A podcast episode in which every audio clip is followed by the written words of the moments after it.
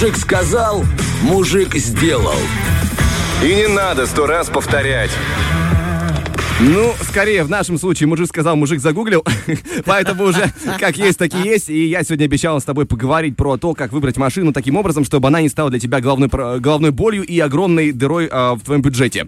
Как нельзя, кстати, потому что я озадачен сейчас выбором э, автомобиля, это правда. Я, и, знаешь, тысячу мнений, ты тут, когда сидят мужчины там, допустим, чьи именно, именно чьи гоняют, и каждый говорит, что, ты хочешь эту марку, там включи голову, вот это надо. Так не слушай ты его, он ничего не понимает. Но лучше Владика послушай. Поляков, тут, расскажи. Тут речь будет не про марки, а про некоторые аспекты в машинах. Вот, лучше которые... вот так Да, потому что марки это уже тебе посоветуют люди более знающие. Я то, что нагуглил.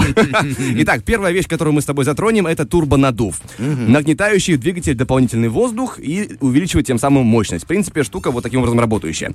И хотя а, с турбонагнетателем двигатель получает мощность на 40% больше, чем без него, его рекомендуют обходить стороной. То есть двигатель с турбонаддувом не нужно. Почему? Э, статья в интернете утверждает, что турбонаддув — это надувательство. Я не мог обойти этот, не мог обойти этот каламбур. Не, ну красивая игра слов, конечно. Да, ну в том смысле, что не, в принципе это не работает или это ложь, а о том, что это деньги на ветер. А, турбонаддув очень требователен к качеству топлива, масла и температурному режиму. Кроме того, срок службы а, турбины значительно уступает сроку службы самого двигателя. То есть получается, исходя из логики статьи, а, если я правильно понял, а, турбонаддув сломается раньше, чем накроется двигатель. И тебе придется его менять. Эта штука не дешевая. Лишняя копейка, в которую бы не хотелось вкладываться. И мы пока что идем дальше. Турбонаддув мы оставили, с ним мы разобрались. То есть запомнили, да. Турбонаддув не нужен. Не рекомендуется. А второй аспект, на который хотелось бы обратить внимание, это отсутствие вариатора. То есть более новомодной версии автоматической коробки передач. А самый надежный способ не иметь проблем с коробкой передач, как говорит в статье, это ездить на механике. Потому что конструкция проще, проще, она дешевле в ремонте, да и, честно говоря, мне так гораздо комфортнее. Я не, не пробовал а, автоматическую, но когда ты чувствуешь контроль машины буквально, да, а, в своих руках, это другое немножко. Вот я тебе сейчас переведу то, что ты сказал, на наш сегодняшний язык. К нам заходил сегодня коллега в Кроксах. Вот.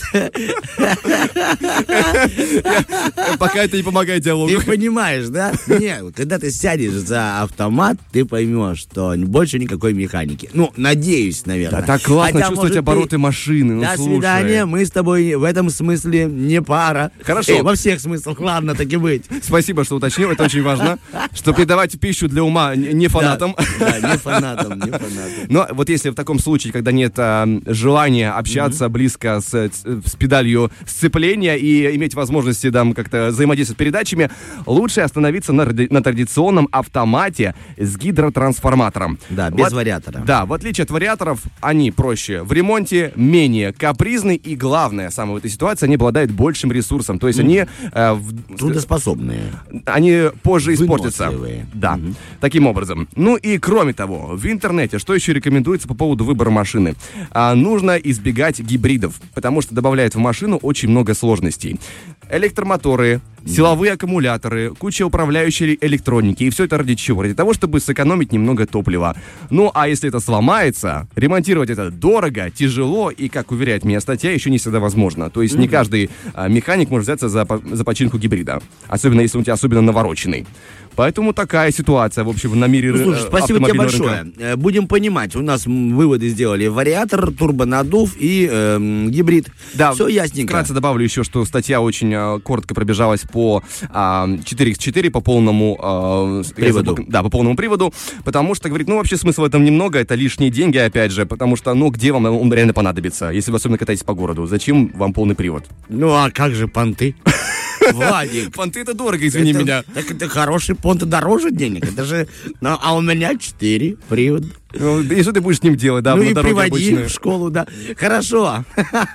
Все-таки день учителя. Я всегда найду, как об этом сказать. Мы поздравляем всех учителей и желаем, чтобы у каждого было, а, была машина без вариатора, без... Э, Турбонаддува. Да, и с э, хорошей экономией топлива, но без гибрида. Фреш на первом.